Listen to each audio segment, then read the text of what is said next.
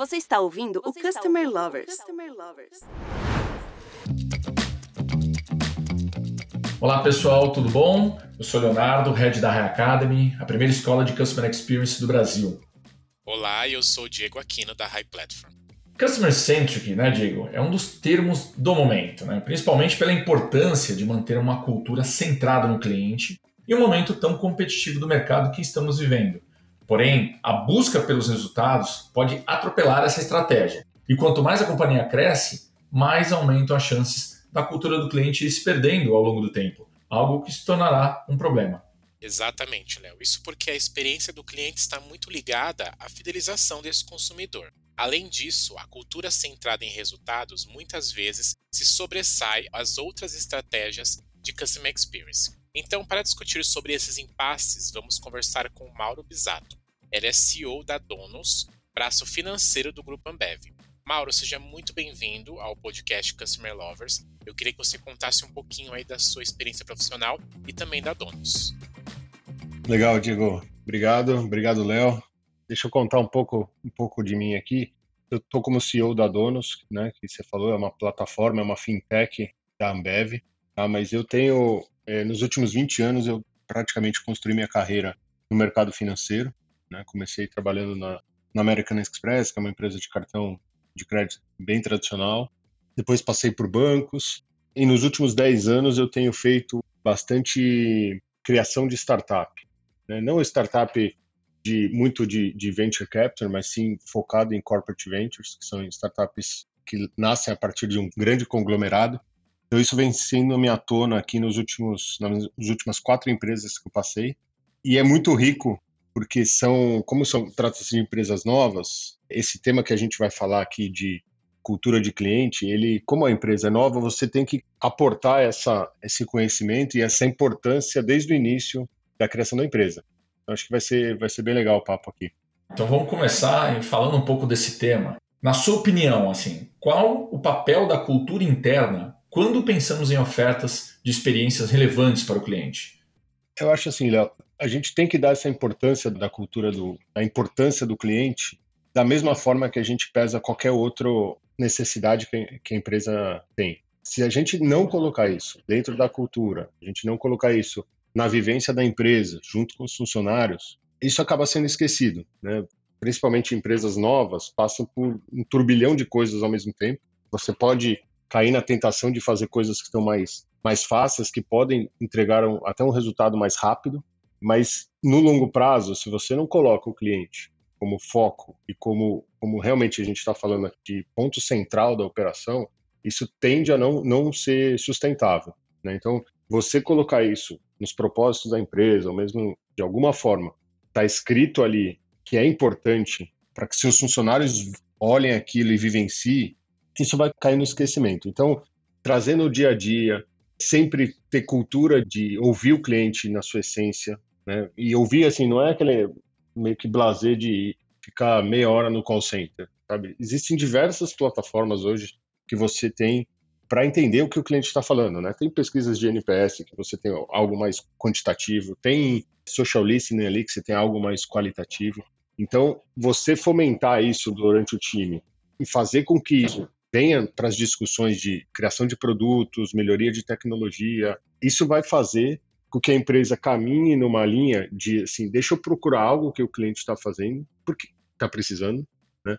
Porque isso vai necessariamente gerar o crescimento que a empresa precisa.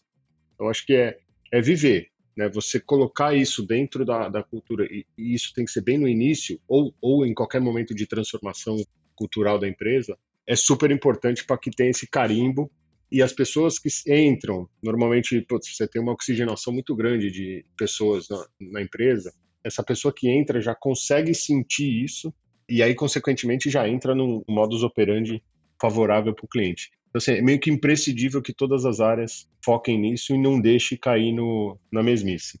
É possível não perder a cultura centrada no cliente quando uma empresa está com as estratégias voltadas para o crescimento e colhendo os resultados disso? É possível, Diego, mas é, assim, é difícil. Né? Vou, vou, te dizer que é, é bem tentador quando você está tendo um crescimento meio que exponencial, assim, e de novo, vou falar um pouco do, do, meu mundo de startup aqui, fintech, que as coisas acontecem numa velocidade muito rápida, é, é, chega a ser tentador você deixar de celebrar e correr atrás desse crescimento quando você vê que ele está ali, está relativamente fácil de acontecer.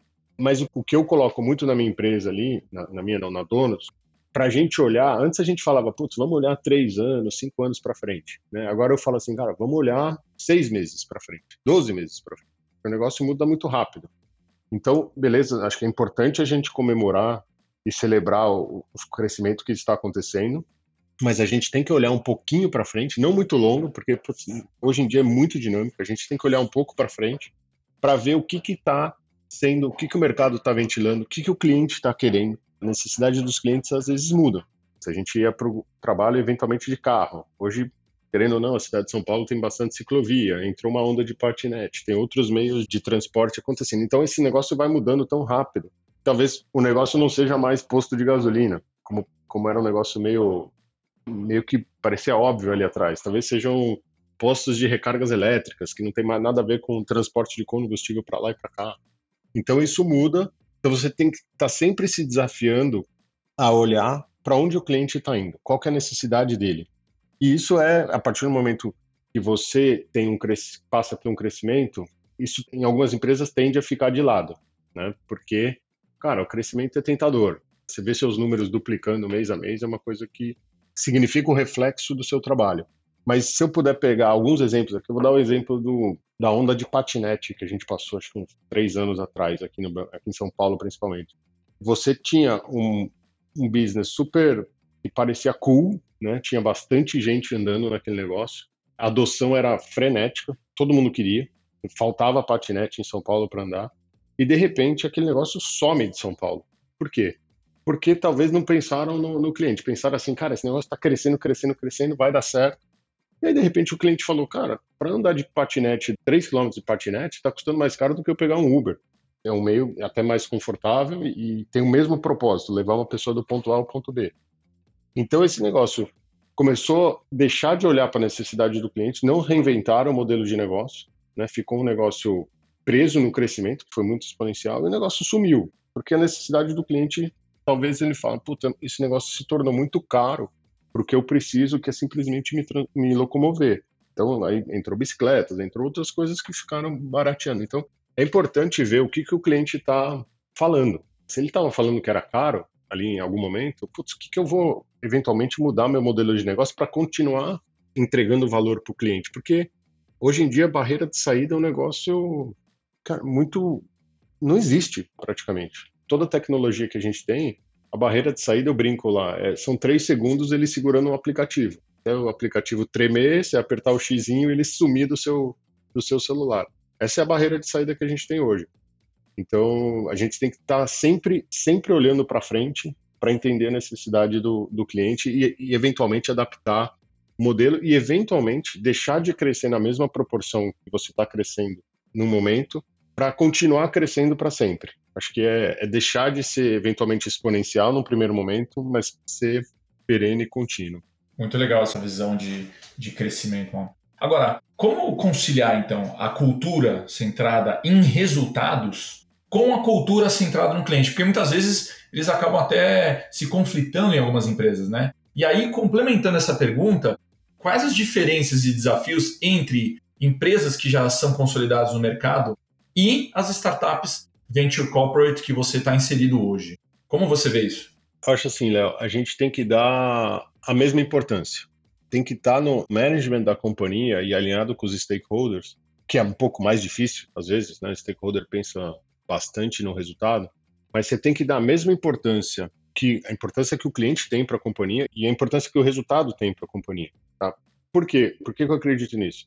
Resultado é importante para a empresa prosperar. É uma coisa assim, capital de investimento é uma coisa escassa por sua natureza. Né? Dinheiro é escasso no mundo. Então, você tem que ter, apontar a empresa para um momento que ela seja rentável. Você não pode tirar isso dos olhos porque ninguém vai colocar dinheiro e investir na sua empresa só porque putz, o cliente gosta do seu produto. Essa empresa, o cliente precisa gostar, sem dúvida, porque ele precisa contratar e comprar, mas ela tem que ser, nem que seja num futuro, num médio longo prazo ali, ela tem que ser de alguma forma rentável. né, quando a gente olha unit economics de produto, ele tem que se provar rentável. Talvez não no começo, porque o capital de investimento é muito alto, é, o custo fixo seja alto, mas na escala, esse negócio tem que ser rentável. Então, assim, é importante ponderar isso, porque não adianta, não existe uma empresa que está aqui para simplesmente ficar queimando dinheiro a vida inteira e atendendo o cliente. Tem que ser uma ponderação entre os dois lados. E por que eu falo da, da mesma importância? Porque simplesmente você pode criar produtos extremamente rentáveis. Hoje, relativamente simples, você mexer com, o pricing da, das coisas, você consegue. Só que se o cliente não gostar do produto, você nunca vai ter escala. Uma coisa é, é a combinação que fintechs hoje em dia estão muito atrás de um business que seja escalável, né, tem uma quantidade de, de clientes grandes dentro da sua plataforma ou que comprem seu produto. Então, isso é importante que você entre um mix de, putz, meu unit economics é positivo e essa base de cliente pode ser exponencial. Com essa combinação, e essa combinação tem que ser, acho que passada para a empresa todos os dias ou em todos os fóruns que você que, que a empresa tenha para ser lembrada, que assim é, é, importante, né? Hoje dar, foco no cliente é meio hype, assim, todo mundo quer, pô, eu trato do cliente, sim, cara, vamos dar o foco no cliente, mas não vamos esquecer que esse cliente não pode ter tudo de graça, né? Se a gente está gerando valor para ele, ele está vendo valor no produto, putz, eu acho que é, é justo a gente cobrar para continuar mantendo um serviço de qualidade para ele. Então, essa junção e o equilíbrio entre esses dois temas é, é, super importante. E tem que partir de cima. Né? O management tem que convencer os shareholders, os stakeholders, que é importante dar um foco no cliente. E também precisa convencer, às vezes, o time, que muitas vezes querem mais criar produtos, focar no cliente, que é importante também dar resultado. Porque essas coisas juntas vão levar a empresa mais longe.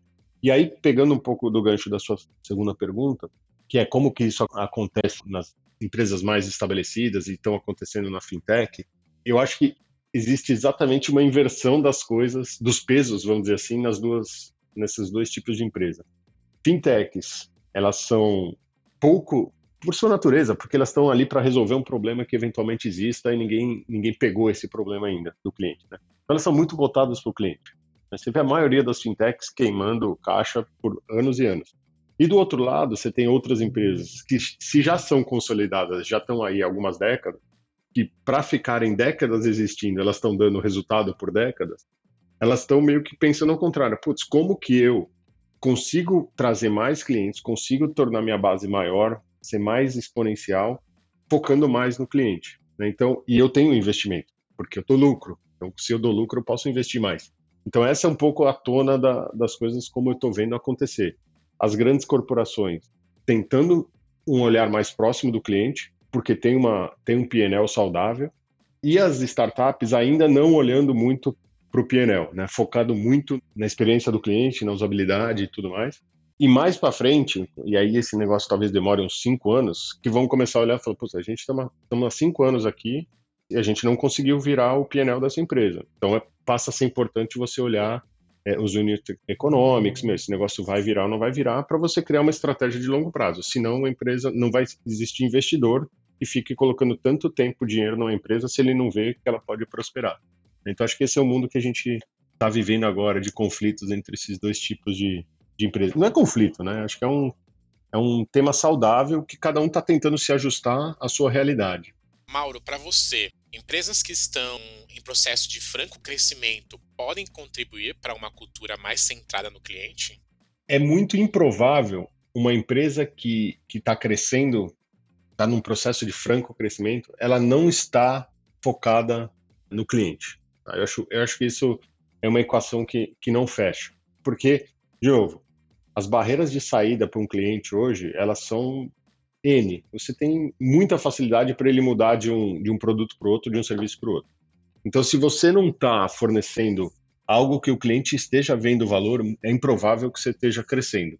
Né? Todas as empresas que crescem muito hoje, e aí eu vou falar mais do mercado de, de fintech, que é onde eu estou ali, elas estão provendo um serviço diferenciado para o cliente. Né? Porque senão, eventualmente, você tem bancos que estão há, há décadas ou até, até mais de 100 anos aqui no Brasil, prestando é, oferecendo o mesmo produto. Tá? Talvez eles não estejam oferecendo o produto da forma como o cliente quer consumir. Então, se a empresa está em franco crescimento, quer dizer assim, putz, o cliente gostou do que ele está fazendo. Porque, cara, para capturar um cliente custa caro, para captar um cliente? É difícil, tem diversos canais que você chega nele. O processo de abertura de conta, principalmente de fintech, eu estou falando aqui mais do meu, do meu mundo, não é um processo trivial, né? Porque envolve muita segurança, então você demora um tempo ali, por mais que seja digital hoje, você não precisa ir mais na agência, tudo. Cara, não é um login em qualquer e-commerce, sabe? É um, é um negócio que você precisa é, enviar foto, documentação, papapi, papapá. Então, assim, tem uma barreira de entrada, por mais mínima que ela seja, que o cliente tem que querer tá ali. E aí, quando ele começa a experimentar, ele só vai ficar, porque para ele sair da plataforma A ou B, essa barreira de entrada também é, sei lá, 10 minutos para você fazer um cadastro. Não é os dois do e-commerce, mas é, um, é rápido. E ele sai fácil. Né? Então, é muito improvável, eu, eu, diria que é praticamente impossível que esteja, exista alguma empresa que esteja crescendo muito, né, em franco, processo de franco crescimento aqui, e não esteja focando no cliente. Isso faz parte do DNA da empresa. Se você vê as empresas que estão em franco crescimento, olhar um pouco, pegar, eu converso com bastante gente de, de startup, então você olha o mercado, você olha os books de cultura da empresa, como que ela se propõe a fazer as coisas, você sempre enxerga o cliente ali. Né? Você sempre enxerga, putz, a gente foca no cliente. Às vezes parece meio blazer aquele negócio de cultura e valores, mas na prática, quando você desce para conversar com as pessoas, e a gente entrevista muita gente, a gente também está tá contratando bastante gente, e, e você vê um, um, desejo verdadeiro nas pessoas de falar, putz, qual que é o peso do cliente aqui nessa empresa? Né? Quanto vocês dão valor para o cliente? Ainda mais eu estando ali dentro de um, de um grupo Ambev, por histórico tem uma questão de, de resultado e crescimento muito forte no seu DNA, mas a gente conseguiu colocar um, uma cultura de lado, quase que side da Ambev, que é assim, cara, eu vou, eu vou beber da questão de, de resultado e, e, foco e crescimento que a Ambev tem, que eu acho que é importante, mas eu preciso dar um peso muito grande no, no cliente, porque senão, assim, eu não vou conseguir gerar base, eu não, esse cliente vai, vai churnar aqui comigo, ele não vai ficar. Então eu acho que é, é muito improvável que aconteça algo que assim tem alguém crescendo muito e não está focando no cliente. Né? Acho que essas, essas empresas que estão nesse estágio têm um DNA muito forte de, de preocupação com, com o cliente. Agora, e olhando um, um, outro pilar, Mauro, você acredita que a tecnologia ela pode ajudar as empresas a entender melhor os anseios dos consumidores e a oferecer experiências ainda mais positivas? Putz, sem dúvida, Léo. Eu lembro, voltando aqui um pouco no, no meu tempo de carreira, principalmente em banco, quando a gente, para entender o cliente, a gente tinha que chamar o cliente numa sala, né, fazer focus group, fazer pesquisas, tabular. Era um negócio denso, né, e, e denso de um alto, alto investimento. Né? Então isso acontecia de tempos em tempos. Né? Você não tinha uma, normalmente uma constância de, de ouvir o cliente. Você falava, putz, vamos fazer a pesquisa trimestral ou vamos fazer a pesquisa anual para saber como está nosso cliente. Isso putz, demorava muito o processo para mudada e tomada de decisões e criação, criação de novos, novas experiências. Agora, o que, que a gente tem? Tem uma ferramenta de social listening, ou seja, meu, temos todas as mídias sociais aí que a gente nós estamos nela não simplesmente para colocar nosso posicionamento de marketing ou divulgar campanhas. A gente a gente está lá muito para ouvir o cliente. Né? O que tem mais rico nessas nessas redes sociais para mim é o que, que o cliente está falando da gente. Porque o meu time de, de CX, ele está lendo aquilo e está trazendo para os times de produtos, falando, ó, cara, tá, tem, tem muita gente falando disso. Então, putz, a questão das mídias sociais, pesquisas online, que hoje eu não preciso chamar mais gente em sala, eu, meu, a gente pesquisa, monta, a gente tem frequência de fazer isso mensalmente. Às vezes, dependendo do produto que a gente está, produtos recém-lançados, a gente faz isso quinzenalmente para saber como que o produto está indo. Tem a métrica de NPS, que acho que é, é, hoje virou, todas as empresas estão olhando nisso. Mas eu acho que é uma coisa que a gente precisa perguntar de como que estamos olhando é NPS, por ser uma questão, e, e aí ele tá, entra um pouco de tecnologia e métrica aqui, tá? Tecnologia meio que da forma como você captura o NPS, porque você tem que ter um meio online diretamente transacional ali, e métrica, porque ela é uma métrica no fim. Mas é importante a gente entender como que o cliente está nos avaliando de diversas formas. Acho que o NPS que ficou meio, ele veio importante para as empresas, já veio há um tempo aqui, mas as empresas têm às vezes receio de, de reportar o NPS ruim. Então acaba, existe várias formas de NPS, né? NPS transacional, NPS da marca, NPS do atendimento. Então eu acho que aqui a gente tem que ser verdadeiro conosco, né, com a empresa, para saber, putz, beleza, o NPS transacional, que é do produto A, B ou C, tá muito bom. Mas, putz, e quando o cliente pensa na marca inteira? E quando o cliente pensa na experiência dele com, com o produto overall, isso tá bom? Então, acho que é uma, uma métrica que veio para nos ajudar e isso é capturado de forma digital, tecnológica, vamos dizer assim. Mas ainda um dos meus prediletos formas de, de entender os anseios do consumidor é o, o, o nosso call center. Né? Eu trabalho numa empresa que tem como foco atender o pequeno e médio empreendedor. Então, estamos começando a atender o aquário de clientes da Ambev. Então, imaginem, a gente atende gente que putz, não tem nem energia no bar, eventualmente. Às vezes é engraçado a forma como eles deixam a cerveja gelada. Tem gerador que deixa a cerveja gelada à noite. É um negócio surreal, assim. E como essas pessoas têm baixa aderência à tecnologia. Então, a gente ainda tem um call center que é importante para receber e resolver os problemas do cliente. Né? A gente trata com, com serviço financeiro, então é, é algo que é extremamente vital para a vida dele, né? a vida do comércio e a própria vida dele, porque precisa pagar conta e tudo mais. Então a gente abre canais é, digitais para ele, mas também tem o canal do call center. E no canal do call center, como é a voz, como é aquele negócio mais quente, vamos dizer assim, o cliente fala tudo que ele está sentindo naquele momento, né? Então você vê o tom de voz dele ali é às vezes é bravo, é desesperado, não sei o quê. Então ali é um termômetro também que você ouve muito e você tem que oxigenar o time de, de desenvolvimento de produtos com que sai dali. É, esse é o maior insumo de, de realidade que você tem da, dos produtos e dos serviços que você oferece. E se você não retroalimenta o time, isso fica perdido. A gente fez uma reestruturação diária agora, lá dentro da Donos, e a gente trouxe o time de CX para dentro das squads. Né? Então, assim, isso não, por incrível que pareça, não, não era como estava tava desenhado. Então a gente foi lá e falou, cara, é importante que o time que está ouvindo o cliente, seja na mídia social, seja nas pesquisas, no NPS, no atendimento, ele faça parte da discussão de priorização de produtos, de eventualmente de como que o produto deveria funcionar, né? Porque isso é a coisa mais rica que a gente tem. Se o call center não está, a área de CX não está ali simplesmente para atender o telefone e resolver o problema. Ela tá para trazer insumos para dentro. Então acho que é um combo de, de tecnologia ajuda muito, né, da frequência, da recência, te traz ali é, o, o pulso do dia, mas a gente não pode esquecer daqueles canais que sempre foram importantes para a gente ouvir o cliente também. Mauro, quais as principais dicas você pode dar para as empresas que estão crescendo e não querem perder a cultura centrada nos clientes? Eu acho, assim, tem que estar tá muito bem o management, que é o, é o time ali que dá o direcionamento para a companhia, ele tem que estar tá comprado com isso. Né? Ele tem que ter a ciência que isso é importante para o crescimento contínuo da empresa. Se isso não estiver bem sedimentado no management, isso se perde, não consegue descer para o time, o time não compra a ideia, porque não vê o management agindo com essa prioridade. Então, a principal razão pela qual a gente conseguiu manter o foco no cliente ali na Donos é porque eu e todos os meus diretos estamos 100% comprometidos. O que é 100% comprometido? A gente realmente olha NPS, a gente realmente quer mudar a curva do NPS, a gente prioriza as squads. O peso do, do time de CX é muito grande dentro das squads.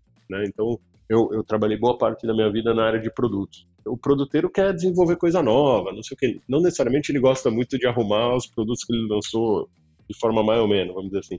Então, a gente falou, cara, a área de CX é tão importante que ela vai ter uma voz ativa relevante nas squads para trazer isso para eventualmente arrumar um problema que o cliente está tendo de um produto que a gente já lançou.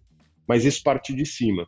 Né? É muito improvável que o time compre isso se o, se o, o top management ali não esteja alinhado. Então, nas minhas reuniões semanais que eu tenho com meus diretos, isso é pauta permanente que, que é pauta permanente? Cara, o que, que o cliente está reclamando, quais são os principais problemas, quais são os 10 motivos que o, que o call center está trazendo, porque isso tem que ser oxigenado.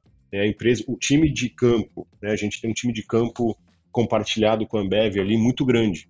Né, gente? Temos quase 7 mil pessoas na rua, são pessoas que estão atendendo o bar assim, duas, três vezes na semana. Então ele tem um calor muito grande do que está acontecendo. A gente ouve isso, nosso time comercial também traz isso, discute com o time de CX para bater. Meu, tá batendo o que tá ligando aí com o que o time de campo tá me trazendo. Então, é uma questão de priorizar e deixar sempre isso em voga. Se esse negócio sai do, do radar do, do top management ali, eventualmente o time embaixo começa a fazer o que eles querem, não, não que eles não façam, então eles já fazem bastante o que querem, mas eles começam a pegar um direcionamento que não necessariamente é, é focado no cliente, porque tem aquela questão de, putz, eu preciso lançar coisa nova, eu quero entrar no, no mundo mais diferente do que eu tenho hoje. Então esse é um pouco de, de como que eu, a gente mantém lá na Donos uma cultura muito centrada no cliente. Voz ativa do time de CX e de campo para dentro dos times de produtos e tecnologia para garantir que estejam olhando sempre para o cliente como prioridade. Né? Eles têm quase que um fast pass assim na linha de priorização desses times. Bom, o mercado de fintech né, está num momento de grande oportunidade e olhar com carinho para os clientes se torna um grande diferencial competitivo, não é mesmo? E aquelas que conseguem realmente colocar o cliente no centro de tudo, conseguirá sair na frente nessa corrida pelo sucesso.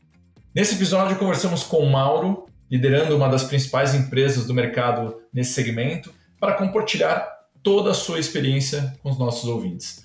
Mauro, obrigado mais uma vez pela sua contribuição. E aqui eu gostaria agora que você passasse uma mensagem final para os customer lovers, que são os nossos ouvintes do nosso podcast.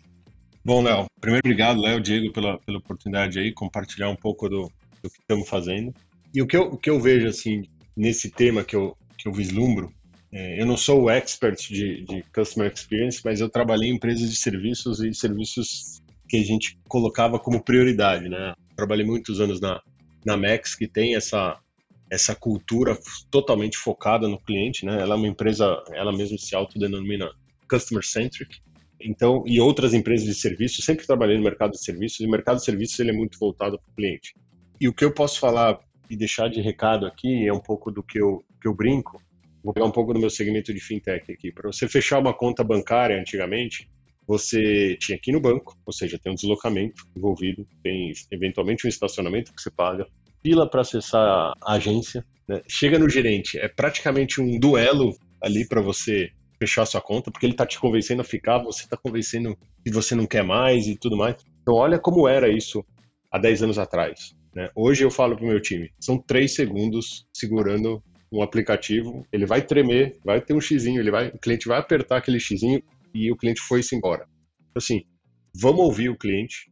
O cliente, o cliente mais rico que tem é aquele que está puto com a gente, ligando, que não desesperado, porque pelo menos ele está inconformado e ele quer resolver o problema dele. E não vamos falar, putz, nosso cliente não está nos ligando, não está entrando em contato, isso é bom. Isso é bom se não tiver ninguém ligando e nosso volume estiver crescendo, o que é praticamente impossível de acontecer.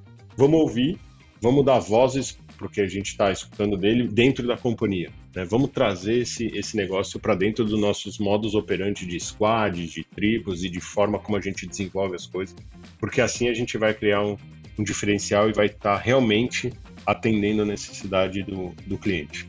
Obrigado, Mauro. Obrigado a todo mundo que ouviu aí nosso episódio. Fiquem ligados, pois tem mais convidados, mais entrevistas e mais bons assuntos aí pela frente. Até a próxima, pessoal. Até a próxima, pessoal. Você acabou de ouvir o Customer Lovers, o podcast da High Platform. Dá uma acessada no nosso Insta e se liga no conteúdo que rola por lá.